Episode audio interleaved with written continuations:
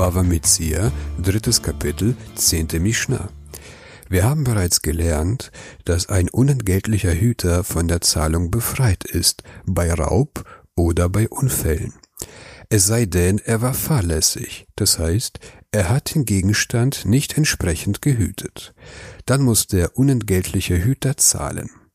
Die folgende Mishnah lehrt, welche Weise des Hüters gut ist in Bezug auf Geld. Folgendes ist keine gute Weise. Sagt die Mishnah, המפקיד מאוד אצל חברו, צררן והפשילן לאחוריו.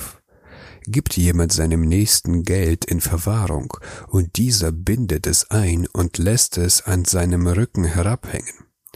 Ich befinde mich auf dem Weg, und jemand übergibt mir Geld, damit ich das Geld nach Hause mitnehme und hüte.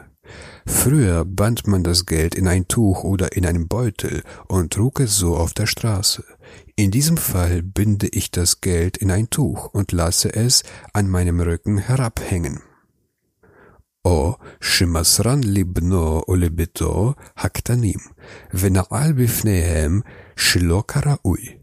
Oder er übergibt es seinem Sohn und seiner Tochter, die noch unmündig sind, und verschließt vor ihnen nicht, wie es sich gehört. Ich gebe das Geld meinen unmündigen Kindern und schließe sie zu Hause ein, damit sie nicht weggehen. Jedoch verschließe ich die Tür nicht gut genug, so dass die Kinder die Tür öffnen und weggehen. Hayav, Shloshamar Kederech Hashmorim so ist er schuldig, weil er nicht nach der Art der Hüter gehütet hat.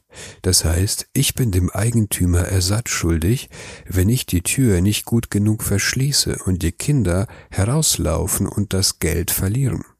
Genauso bin ich Ersatz schuldig, wenn ich das Geld in einem Tuch hinter meinem Rücken trage. Man muss das Geld auf dem Weg in seiner Hand tragen. Zu Hause muss man das Geld in der Erde vergraben oder in der Wand oder unter dem Boden verstecken, wo Diebe danach nicht suchen werden. Alles andere gilt als Pshia, das heißt Fahrlässigkeit. Ve'im shamar kederech hashmorim patur. Hat er aber nach der Art der Hüter gehütet, so ist er frei.